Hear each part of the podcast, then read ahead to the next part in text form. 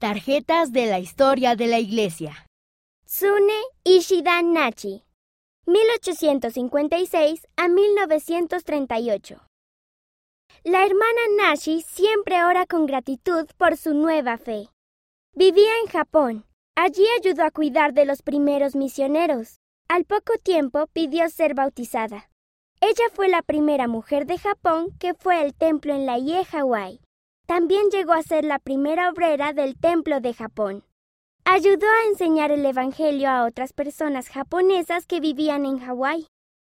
Truman O. Angel, 1810 a 1887. No he estudiado para obtener lucro, sino para edificar la Sion de nuestro Dios.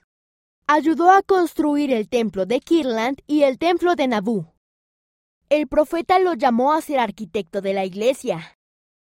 Sirvió en una misión en Europa y aprendió más acerca del diseño de edificios. Diseñó el templo de Salt Lake. Trabajó en él durante más de 35 años.